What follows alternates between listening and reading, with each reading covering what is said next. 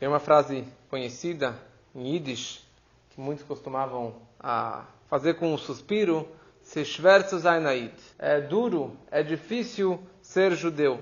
E, e essa reclamação, um argumento de muitos, porque o religioso, ou um tzadik, ou alguém que é um shliach, ele tem tantas dificuldades.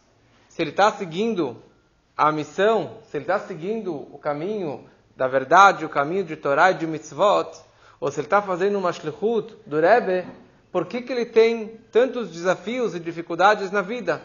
Se afinal ele está fazendo o correto, ele está seguindo as ordens de Hashem, ele está seguindo os caminhos da Torá e das mitzvot, por que, que realmente ele enfrenta tantas dificuldades na sua vida? Se ele deveria ter uma vida mais tranquila, deveria ter uma vida com abundância de parnassá, de saúde, uma vida tranquila, com sucesso, e por que realmente muitos enfrentam tantas dificuldades na sua vida. E a resposta para isso nós vemos nessa paraxá. Na paraxá de Noach, a Torá descreve que Noach, ele era um tzadik, ele era um justo, íntegro, tamim, bedorotav. E Noach, ele, Deus avisa para ele que vai chegar o dilúvio, ele tem que entrar na arca, e ele leva de todos os animais puros, sete casais, e dos animais impuros, daqueles que não seriam kasher, ele leva um casal de cada e ele entra na arca e na arca tinha um espírito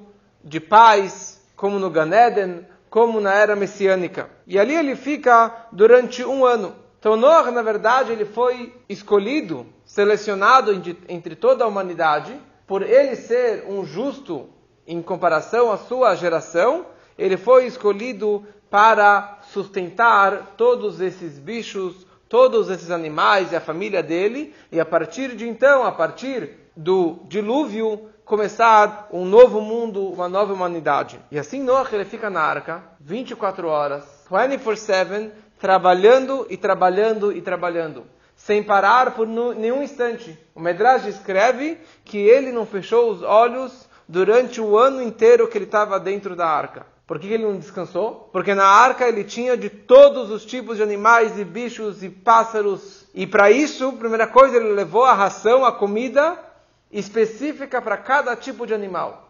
A ração para o cachorro era diferente do elefante, era diferente do macaco e era diferente do gato. E assim ele precisava, na verdade, não somente dar uma comida específica para cada um, o horário que o elefante come é diferente do horário que a coruja come. E é diferente da hora que o papagaio come. Cada bicho, cada ave tinha o seu horário específico e a sua ração específica, a sua comidinha específica. E por isso, Noah, apesar que ele tinha ajuda da esposa, dos filhos e da eram, que eram oito pessoas na arca, imagina se divide centenas ou milhares de animais, dividido por oito, quantos que cada um precisava tomar conta dia a dia. Então, simplesmente, ele não dormiu durante todo aquele ano, 24-7, 365 dias, ele trabalhando e correndo atrás de cada animal. A tal ponto que a Torá descreve, um versículo, Vaimar, foram apagadas todas as criaturas da face da terra, e só sobrou Vaishaer Ar Noach Vasherito Bativá. E sobrou somente Noah e aqueles que estavam com ele na arca. E aqui tem a palavra ah, somente. Não vou entrar nos detalhes, mas Urashi, sobre essa palavra ah, somente sobre o ele nos traz três explicações.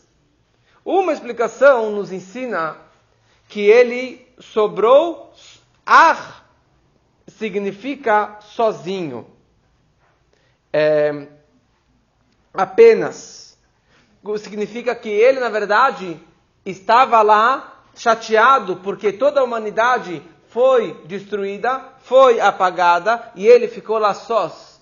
Com oito pessoas não significa nada. É um sentimento de depressão, um sentimento de, de, de tristeza por todos estarem sofrendo e ele só sobrou naquela arca. Mas depois o acrescenta mais uma questão. Que o, que o Noah, ele estava Goner vekoredam. Ele estava gemendo, ele estava o tempo todo gemendo e suspirando. Ai, não aguento mais, estou cansado de tanto trabalho que ele tinha com os animais, e por causa desse sofrimento, ele estava cuspindo sangue. Ele estava passando mal, ele estava realmente doente, a tal ponto que ele estava cuspindo sangue para fora. E depois o acrescenta que uma vez ele atrasou a ração, a comida para o leão, e o leão ficou, estava com fome, ficou bravo, e o leão deu uma patada, ou uma mordida, deu uma, deu, machucou o Noah. E o Noah, a partir de então, de acordo com, com o Medrash, ele ficou manco até o fim da vida. Então, primeira coisa, é interessante, a gente pode fazer uma pergunta, o Rebbe faz aqui uma pergunta para o leão. Senhor leão, olha só uma coisa. Você foi o único leão de todos os milhares de leões do mundo que teve a sorte de sobreviver. Você foi escolhido, selecionado e foi colocado dentro da arca. Você foi escolhido por dedo de Deus para estar na arca. E aqui o Noah, todo dia, ele vai lá e te dá comida, tudo que você precisa, dedicação total a você, e ele nunca atrasa. Uma vez ele atrasou, não porque ele estava descansando, ele atrasou não porque ele estava dormindo, ele não estava fazendo seus assuntos particulares, ele atrasou porque ele estava lá com os outros bichos, com os outros animais. Ele atrasou alguns minutos para te trazer sua ração, você chega, chega lá e dá um tapa no Noah. Que negócio é esse, senhor leão, que o senhor dá essa patada no, no Noah? É uma boa pergunta. Mas aqui, Urash ele conclui com uma frase, trazendo do rei Salomão, que fala, o justo pagará pelos seus pecados na terra. O que significa que o justo ele paga pelos pecados nessa terra, na terra física, nesse mundo, para que ele possa receber as suas recompensas no mundo vindouro. Se tem algo, quer dizer, que pecado que o, que o justo já fez, se ele é chamado de tzadik, nós podemos imaginar que o, o pecado dele é algo muito pequenininho. Mas para ele, no nível dele, é chamado de uma transgressão. Então ele, ele paga pelo pecado. Ele vai apanhar alguma coisa neste mundo, para que no mundo vindouro ele possa realmente ter uma verdadeira recompensa, ter o um verdadeiro é, presente lá naquele mundo. Em outras palavras, com essa frase, nós aprendemos que o fato que ele levou uma patada do leão não foi um castigo, não foi algo negativo, mas foi um presente de Deus. Foi pelo bem-estar dele. Foi para que ele realmente pudesse crescer na vida e para que ele pudesse ter uma recompensa verdadeira e maior no mundo vindouro.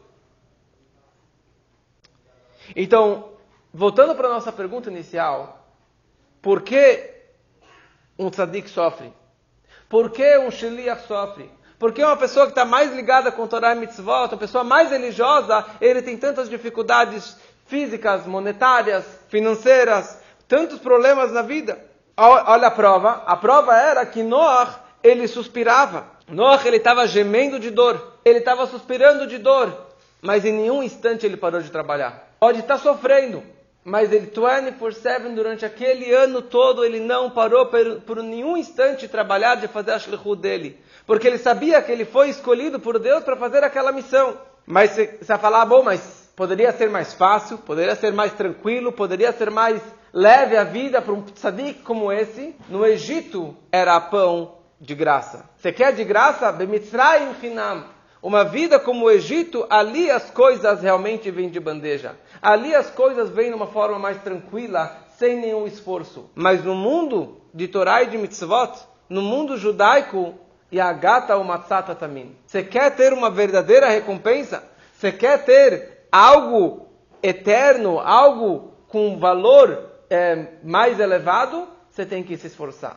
Você tem que ralar. Você tem que realmente suar a camisa para poder merecer algo mais elevado. E quanto maior a dificuldade, maior é a sua recompensa. Mas a pessoa pode continuar perguntando. Você fala, tudo bem, eu vou continuar krechten, eu vou continuar suspirando, eu vou continuar gemendo, eu vou continuar reclamando, se versus Ainaid é duro para ser um judeu, eu vou continuar seguindo a vida, porque eu estou nesse trem, eu tenho essa obrigação de seguir esse caminho. Mas não vem me dizer que eu preciso estar besimcha gedoilo. Não vem me dizer que eu preciso estar com uma grande alegria. Não, não anda junto. Se eu estou sofrendo, se eu, se eu estou com dificuldades, se eu tenho tantos testes e problemas na minha vida, não anda junto com uma grande alegria, com uma felicidade de estar fazendo essa shlichut, de estar seguindo esse caminho. Como que pode andar ao mesmo tempo? Eu estou sofrendo e é cobrado que eu esteja besimcha gedoila. E aqui vem algo maravilhoso que Rebbe nos escreve. Noah, ele deveria parar e pensar, ou ele parou e pensou na verdade. Noah, ele pensou o seguinte, eu fui sorteado. Toda a humanidade, todo ser humano, todos os animais, todos os bichos, todos foram realmente apagados da face da terra. E eu fui o único que sobrevivi. Então não há alegria maior do que essa de eu poder estar aqui vivo, fisicamente dentro dessa arca. E a mesma coisa se aplica para nós. Se nós olhamos algumas décadas atrás, nós tivemos um grande holocausto. Um holocausto que apagou com um terço do nosso povo literalmente apagou. Da mesma forma que no dilúvio, todos os seres humanos eles foram apagados, eles foram é, diluídos pela água, pegando é, com, com enxofre que realmente dissolveu e, desapa e, e desapareceu todos aqueles seres. Assim também no Holocausto, com todos os crematórios, apagou com grande parte do nosso povo. E nós somos sobreviventes do Holocausto. Nós tivemos a sorte, fomos realmente premiados que estamos aqui vivos, porque o plano era de acabar com todos. E nós fomos sorteados e estamos aqui. Isso é uma grande novidade, é um grande ridush, porque eu não merecia isso. Grandes tzadikim, grandes cientistas, grandes filósofos, pessoas de posses foram queimadas, desapareceram. E quem sou eu? Ou quem era o meu avô, ou meu tio-avô, que sobreviveu? E por causa deles que eu estou aqui agora? Que mérito que eu tenho? Eu sou muito pequeno. Então eu vou reclamar? Eu vou reclamar que eu estou aqui? Eu não posso reclamar de nada. Eu vou reclamar que não, que não tem tanto dinheiro, que não tem tanta saúde, que não tem tanta água e comida. Eu não tenho como reclamar. Eu só posso agradecer a Deus pela sorte que Ele me selecionou Veio esse grande dilúvio e eu sou um sobrevivente desse dilúvio, desse holocausto. Mas ao mesmo tempo a pessoa pode falar: bom, tudo bem, então eu vou estar feliz por mim mesmo, que eu é, sou um sobrevivente e não vou mais reclamar. Mas eu não preciso mais ajudar os outros.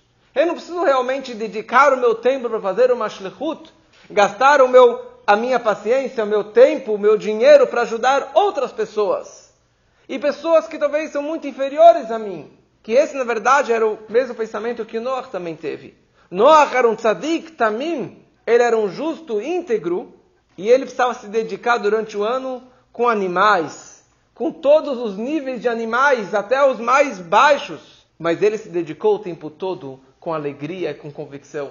Então, se alguém para e pensa, fala, eu não preciso gastar o meu tempo com os animais. Eu não preciso gastar o meu tempo com outras pessoas que são inferiores a mim, que são que não tem nada a ver com o meu mundo intelectual, digamos assim. Cuidado, porque você pode levar uma patada do leão.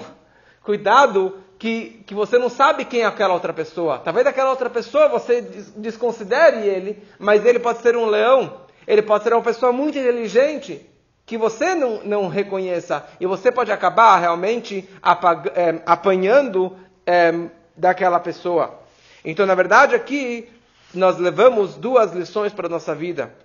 Primeira coisa, a pessoa ela precisa se dedicar totalmente à sua shlichut na sua vida, a missão na vida dele, seguir Torah e mitzvot, seguir a vida com muita, muita alegria, mesmo quando você está gemendo, mesmo quando você está sofrendo, tem dificuldades, mas você precisa seguir com grande alegria. Em relação ao próximo, em relação a um outro judeu, a outra pessoa, você precisa dedicar o seu tempo, a sua paciência para ajudar o outro. E nunca desconsidere o outro, pelo contrário, para o outro, você tem que considerar ele o máximo. E você tem que dar o, o seu máximo para ajudar aquela pessoa, para que ele realmente possa também crescer na sua vida. E dessa forma, vamos trazer é, o, o grande Noah, o grande descanso que vai ser na era messiânica muito em breve, se Deus quiser.